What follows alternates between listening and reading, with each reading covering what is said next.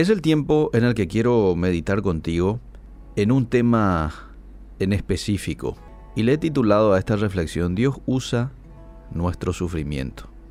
Dios lo usa para nuestro bien. Quizás hay mucha gente que dice, ¿cómo es que yo sirvo a Dios? Trato de caminar en santidad. Igual paso por situaciones difíciles.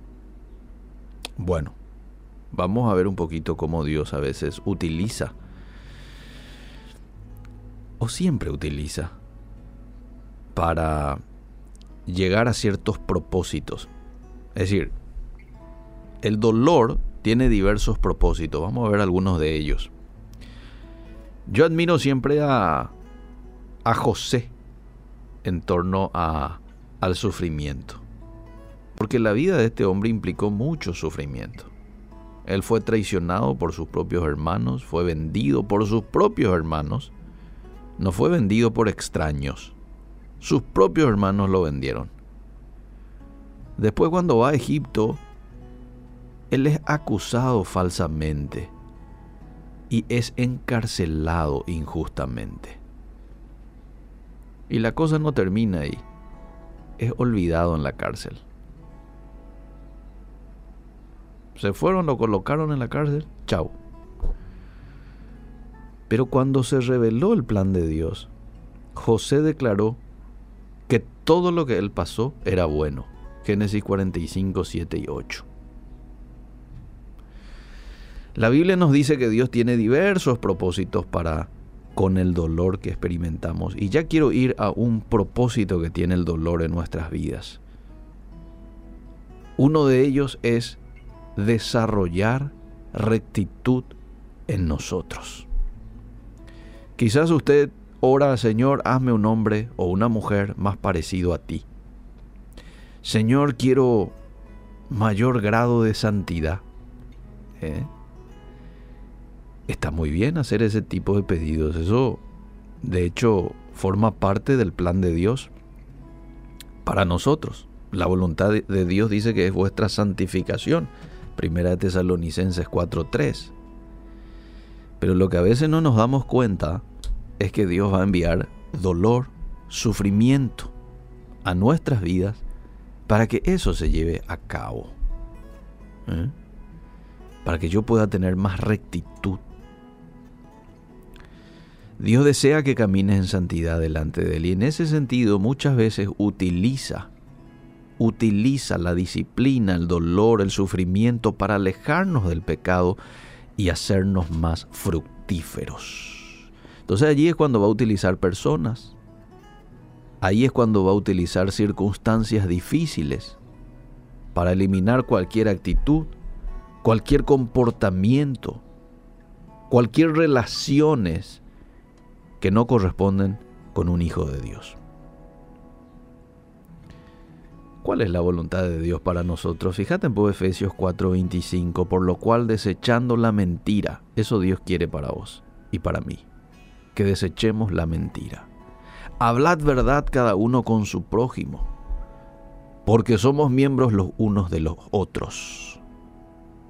Ninguna palabra corrompida salga de vuestra boca, sino la que sea buena para la necesaria edificación a fin de dar gracia a los oyentes.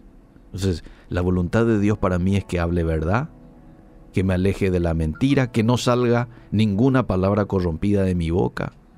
Y sigue, ¿eh? el versículo 31 de Efesios 4 dice, quítense de vosotros toda amargura, enojo, ira, gritería y maledicencia y toda malicia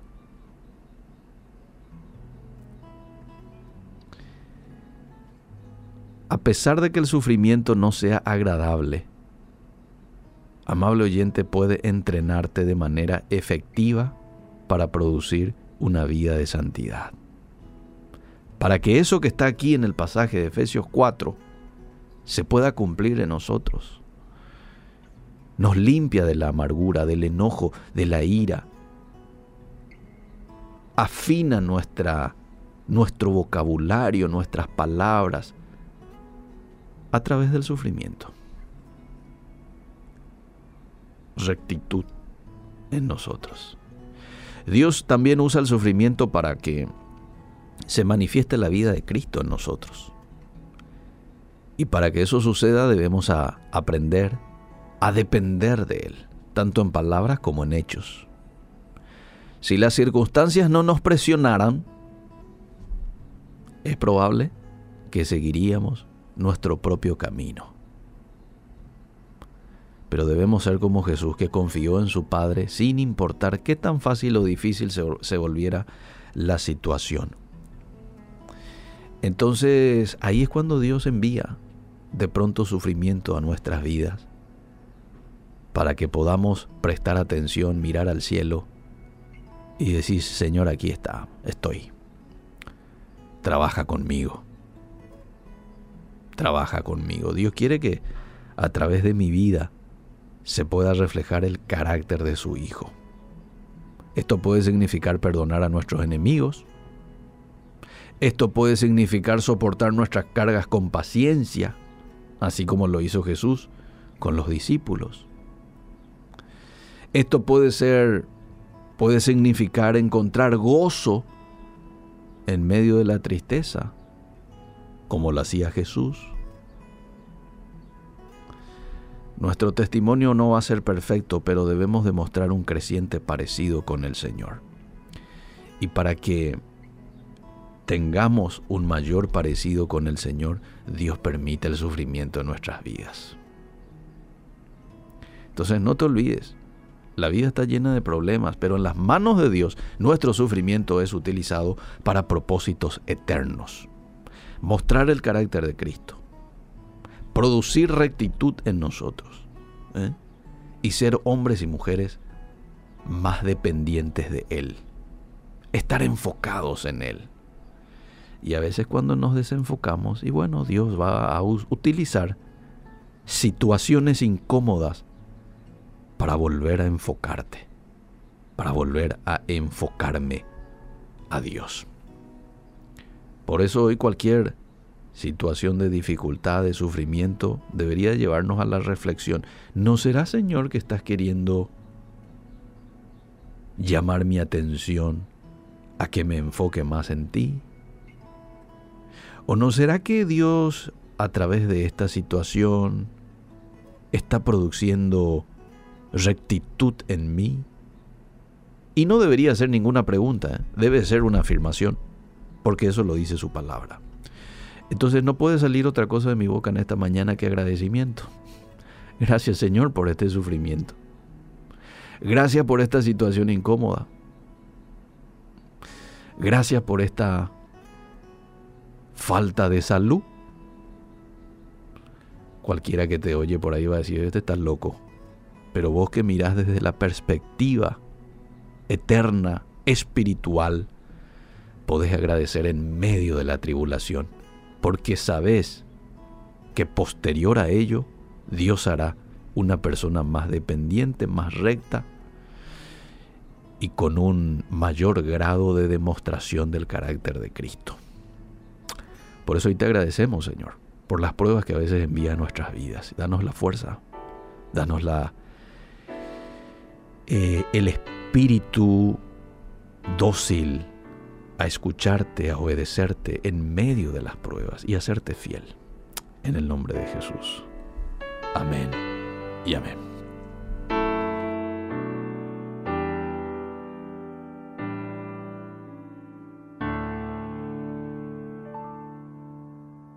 Toda mi juventud, todo lo que hay en mí toda mi fuerza y vigor, mi futuro Señor.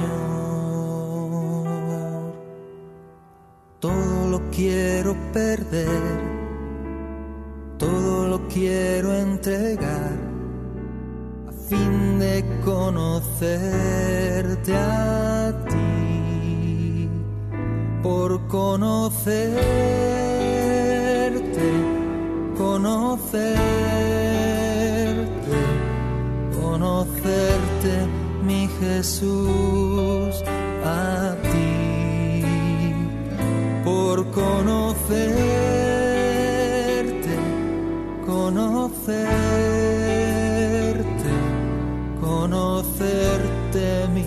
Jesús, a ti. Toda mi juventud, todo lo que hay en mí, toda mi fuerza y vigor, mi futuro Señor.